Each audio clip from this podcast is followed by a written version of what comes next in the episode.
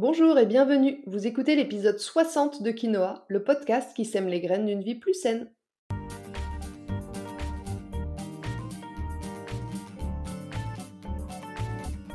Je suis Julie Coignet, naturopathe spécialisée dans les troubles digestifs et les maladies inflammatoires chroniques. J'accompagne aussi les femmes enceintes, les enfants et toutes les personnes qui veulent retrouver naturellement la forme et la santé. Ma mission à travers ce podcast est de vous aider à adopter de nouvelles habitudes de vie plus saines et équilibrées. Chaque semaine, le jeudi, je vous propose de parler bien-être, forme et santé naturelle de façon simple et positive pour vous aider à reprendre votre santé en main.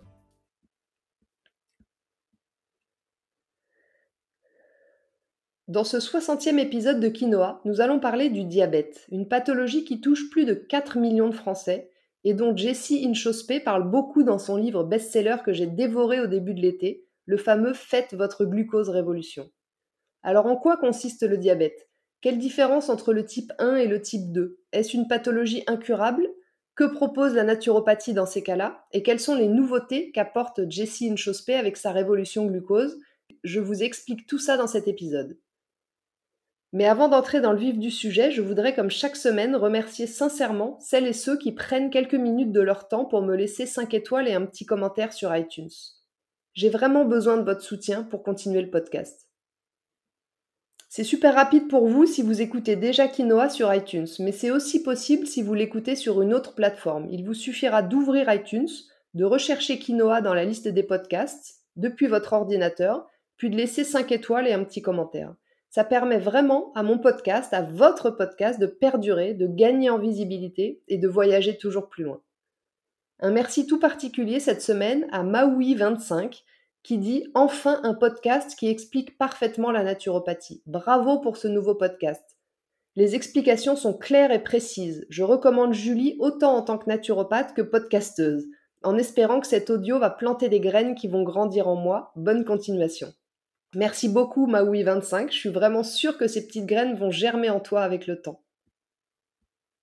Allez, sur ces belles paroles, c'est parti pour l'épisode du jour. Commençons comme toujours par quelques explications.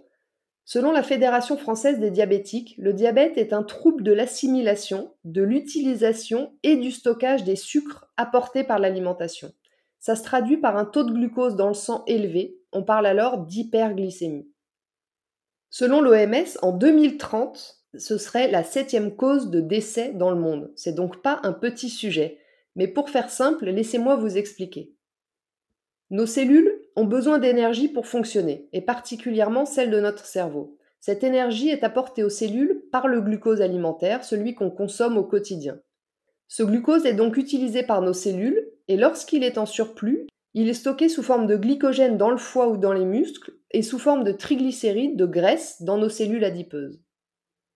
Notre apport en glucose étant irrégulier en fonction de ce qu'on mange, notre corps bénéficie d'un système d'ajustement qu'on appelle la glycémie. Le taux de glycémie va exprimer le taux de sucre présent dans le sang. Un taux normal se situe aux alentours de 1 g par litre de sang. Dès que le taux de sucre dans le sang augmente, le pancréas va libérer de l'insuline pour favoriser l'entrée du glucose dans les cellules et diminuer alors la quantité de glucose dans le sang. Jusque-là, tout va bien. Au-delà de 1,2 g par litre, on va parler de diabète ou d'hyperglycémie. A l'inverse, en dessous de 0,7 g par litre, on parlera plutôt d'hypoglycémie, c'est-à-dire que la concentration sanguine de glucose est trop basse et c'est pas mieux parce que certaines cellules, dont celles du cerveau ou de la rétine, sont glucodépendantes. Ça veut dire qu'elles ont absolument besoin de glucose pour fonctionner. Dans le cas du diabète, le problème c'est qu'on manque d'insuline ou alors qu'elle fait pas bien son job.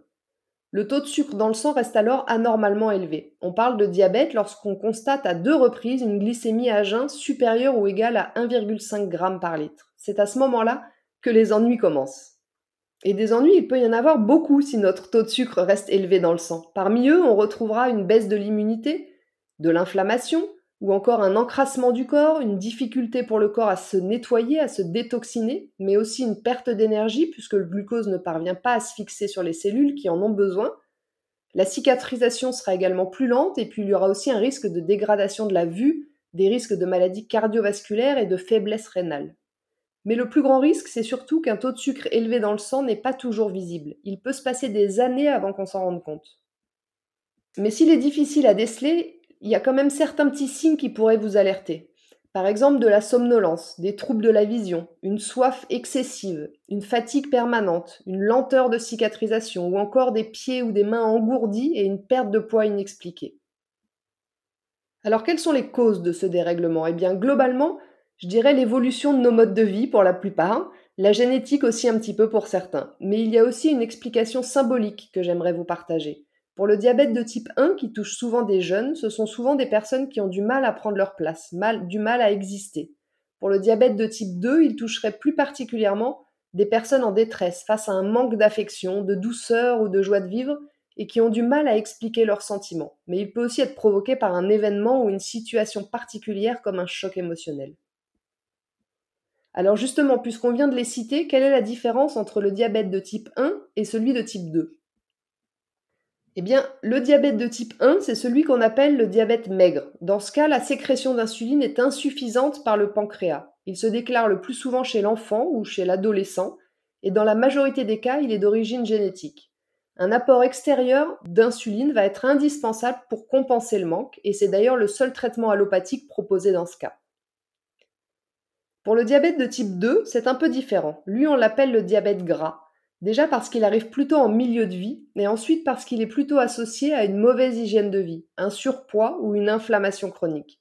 Dans ce cas-là, qui représente en moyenne 90% des cas de diabète, c'est pas que l'insuline est insuffisante, c'est plutôt qu'elle devient inefficace, elle ne remplit plus très bien son rôle. La sécrétion d'insuline est normale, mais son action est paralysée et à force, le pancréas s'épuise et finit parfois même par ne plus parvenir à assurer la sécrétion d'insuline. Ensuite, sachez juste pour votre information qu'il existe aussi un diabète qu'on appelle gestationnel, c'est-à-dire qui se déclenche uniquement pendant la grossesse. Les risques sont dangereux pour le bébé et pour la maman, mais il n'induit pas forcément un diabète après la grossesse. Et puis, il peut aussi y avoir des diabètes qui se déclenchent suite à la prise de certains médicaments ou suite à certaines maladies.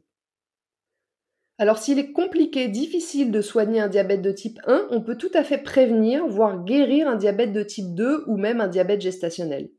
Pour la naturopathie, le diabète de type 2, c'est une pathologie d'encrassage, c'est-à-dire liée à une mauvaise élimination des toxines par le corps. Ce qui nous emmène à parler des causes du diabète, les causes de l'encrassage, si je reprends ce que je viens de dire. Eh bien, sans surprise, en tête de liste, on retrouvera une alimentation trop sucrée et en excès, mais aussi un manque d'activité physique, puisque l'exercice physique permet de faciliter le métabolisme des lipides, va améliorer la pénétration du glucose dans la cellule et donc permettre d'équilibrer la glycémie. Et puis ensuite le stress, surtout lorsqu'il est chronique, parce qu'il entraîne une grande libération de cortisol. Et le cortisol, c'est une hormone hyperglycémiante. Sans compter sur le fait que quand on est stressé, on a plus envie de manger quoi? Du sucre Maintenant, sachez que bien que le diabète puisse être prévenu, voire réglé quand il est de type 2 ou maîtrisé avec ses apports externes d'insuline quand il est de type 1, si votre diabète n'est pas pris en charge, il peut y avoir des complications plus ou moins inquiétantes. À long terme, le diabète pourra affecter votre cœur, vos vaisseaux sanguins, vos yeux, vos reins et même vos nerfs. Alors voyons comment la naturopathie peut vous aider en cas de diabète. Bah, tout d'abord, forcément en prévention avant que les choses dégénèrent, je vous conseillerais de commencer par limiter les aliments trop riches en sucre, pour éviter de trop solliciter votre pancréas, mais aussi pour limiter la prise de poids et l'inflammation, c'est-à-dire les sucres rapides, mais aussi les céréales raffinées ou encore les plats industriels. Vous penserez aussi à débuter la journée par un petit déjeuner plutôt salé, riche en gras et en protéines, et à surveiller l'index glycémique de vos aliments pour privilégier ceux à index glycémique plutôt bas ou modéré. Et puis, vous veillerez aussi à ne pas manquer de protéines et de fibres pour équilibrer votre apport en glucides. Ensuite, comme vous l'avez compris, votre hygiène de vie sera à prendre en main globalement avec en priorité pratiquer une activité physique régulière et apprendre à gérer son stress. Vous porterez également une attention particulière à vos reins en buvant suffisamment une eau peu minéralisée et en évitant de consommer trop de sel. Il existe aussi des thérapies alternatives qui pourront vous aider à apaiser votre stress, mais aussi pour travailler sur vos émotions, pour livrer vos tristesses, vos frustrations ou certaines résistances. Enfin, les plantes hypoglycémiantes comme la bardane, la cannelle, le fenugrec ou le ginseng pourront aussi vous être d'une aide précieuse. Et le chrome comme oligoélément est un super régulateur de la glycémie.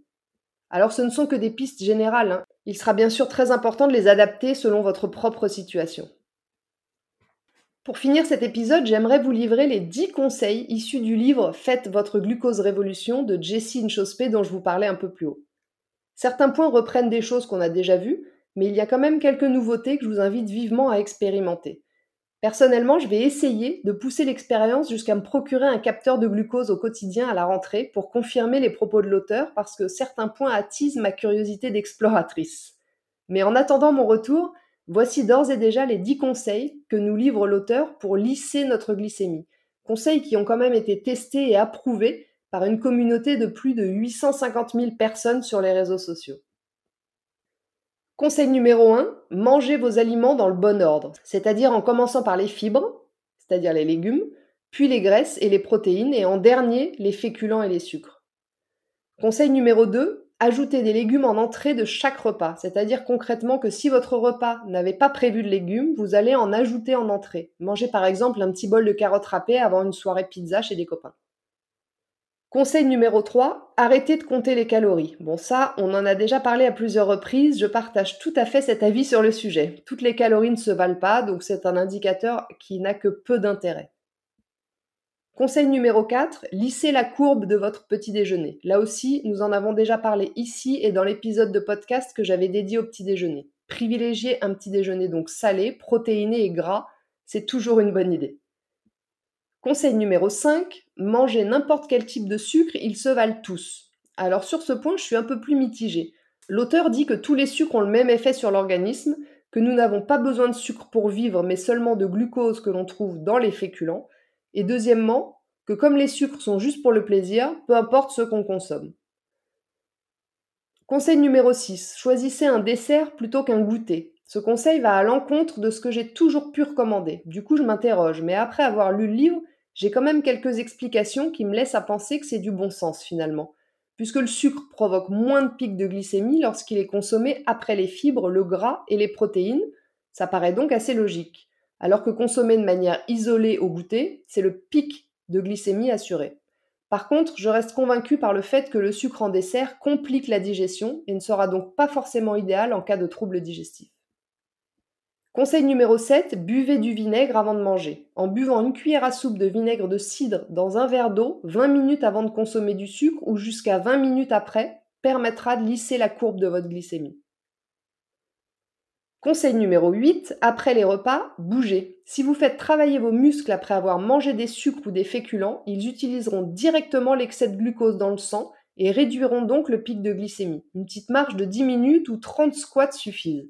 Donc si vous êtes gourmand, vous avez compris ce qu'il vous reste à faire. Un verre de vinaigre avant votre pâtisserie et 10 minutes de marche après. C'est la formule idéale pour se régaler sans provoquer de pic de glycémie. Conseil numéro 5, si vous devez grignoter, optez pour le salé. Je pense que j'ai pas besoin d'expliquer ce conseil plus en détail. Et enfin, conseil numéro 10, habillez vos glucides. Ce conseil rappelle un peu le premier, c'est-à-dire que si vous prévoyez de manger des glucides ou si vous n'avez pas le choix parce que vous êtes en déplacement par exemple, ajoutez toujours des fibres ou du gras ou des protéines avec pour limiter l'impact. Même pour les encas salés à base de pain par exemple, eh bien garnissez-les plutôt d'avocat ou de houmous. Ou alors manger quelques amandes avant un fruit ou un pain au chocolat. Je vous invite vivement à tester tout ça et je serai ravie que vous me partagiez vos retours. Je vous parlerai des miens en tous les cas.